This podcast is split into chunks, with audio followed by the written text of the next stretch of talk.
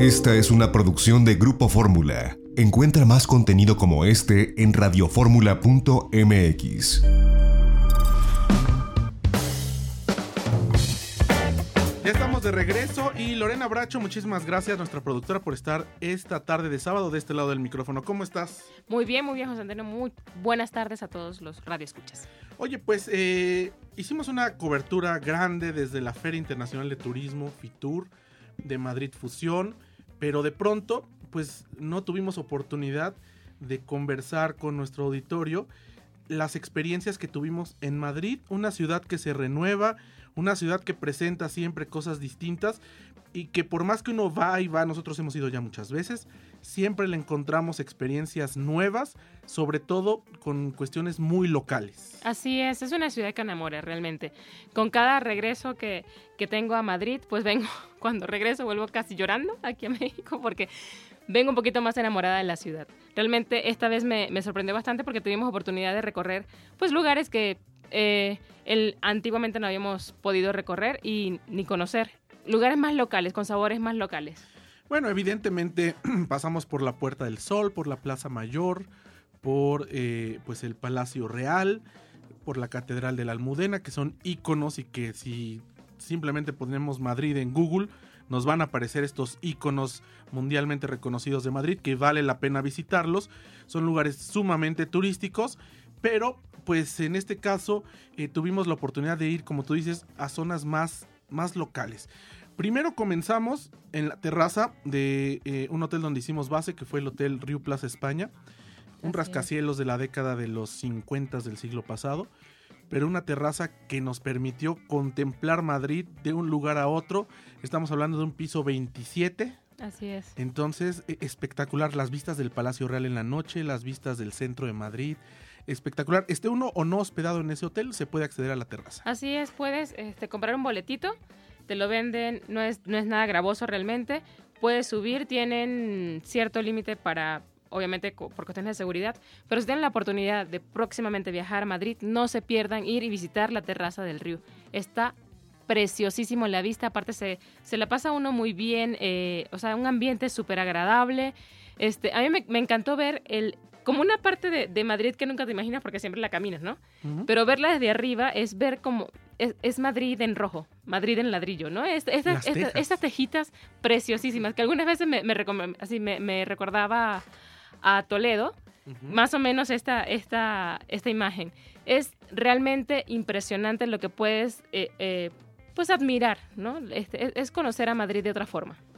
Y bueno, pues nos adentramos al barrio de La Latina que es un barrio que está pues prácticamente pegado al centro, al corazón de Madrid.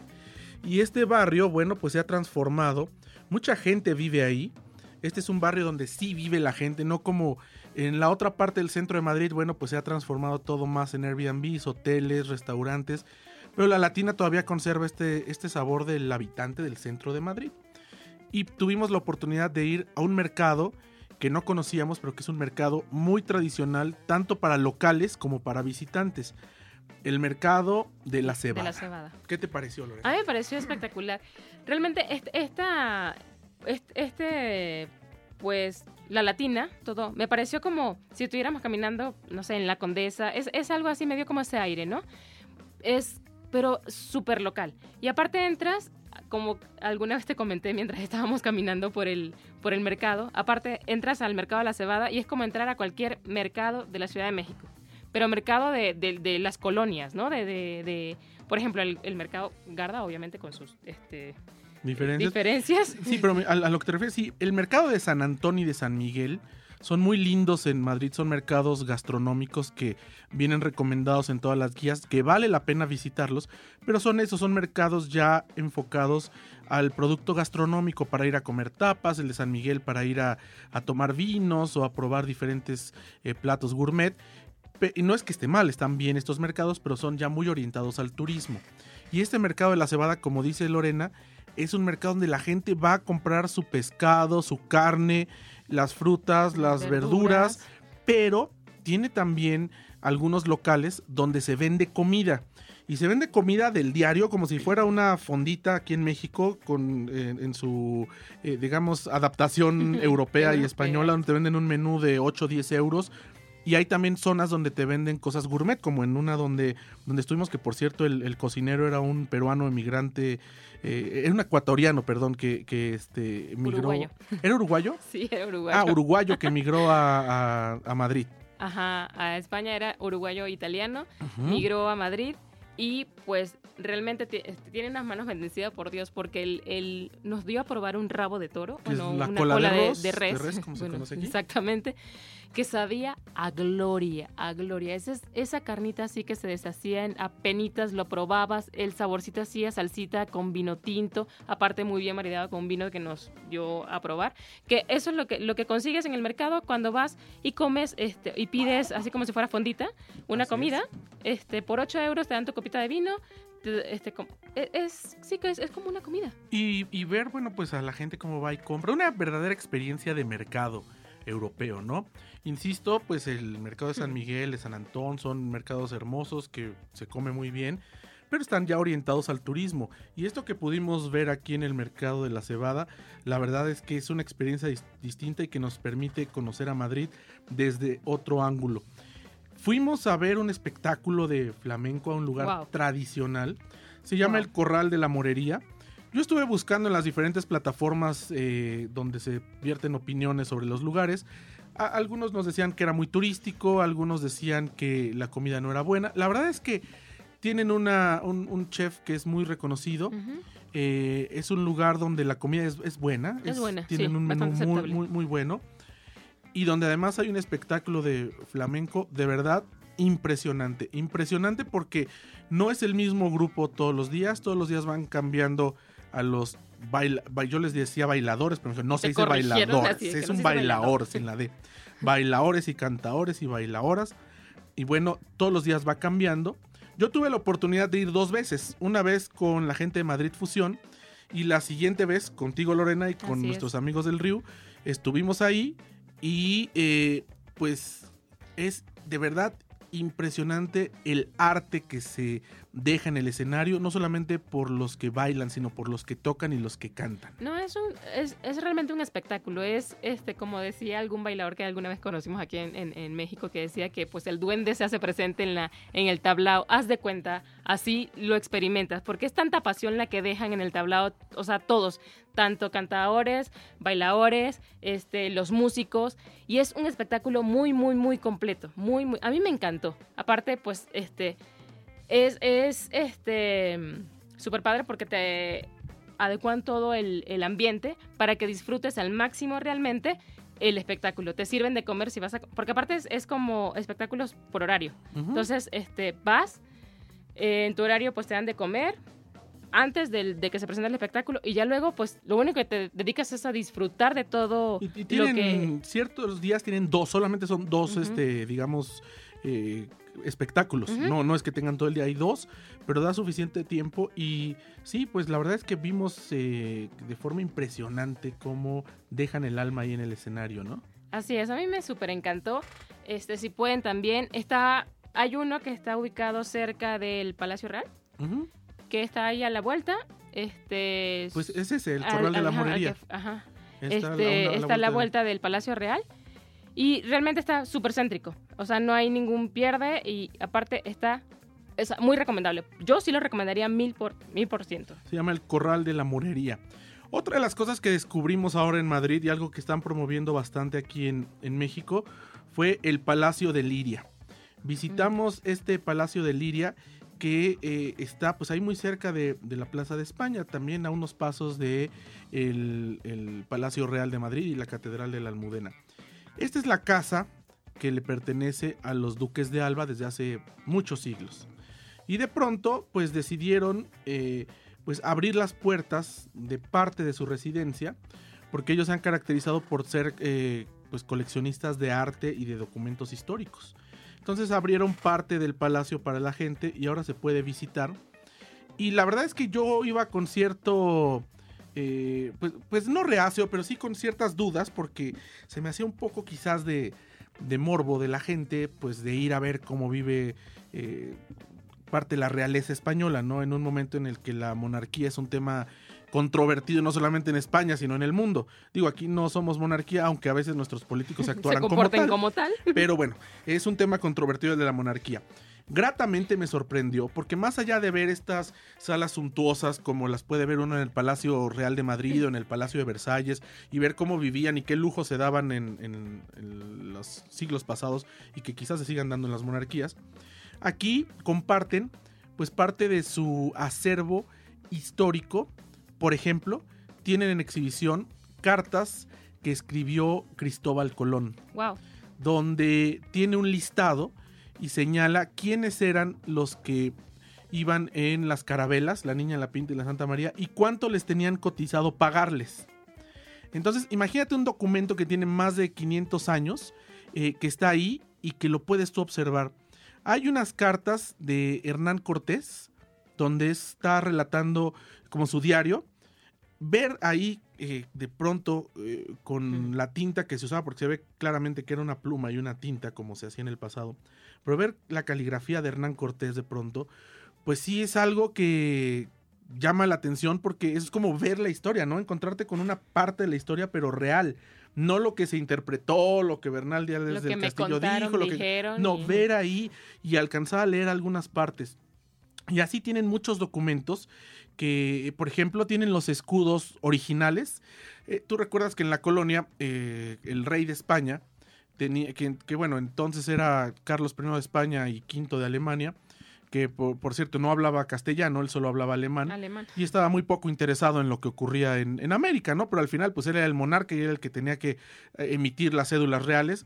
Cada que se fundaba una ciudad, o que los españoles fundaban una ciudad, porque aquí ya había ciudades, cuando los españoles fundaban una ciudad en América, es decir, en América Latina ahora, y bueno, en Norteamérica también, porque en los Estados Unidos era parte de, la Nueva España, el rey tenía que emitir una cédula real y otorgarle un escudo de armas a la ciudad. Como saben, el escudo de la Ciudad de México es en parte el escudo de armas que se le otorgó, que le otorgó Carlos I y V de- de España, Alemania, a la Ciudad de México.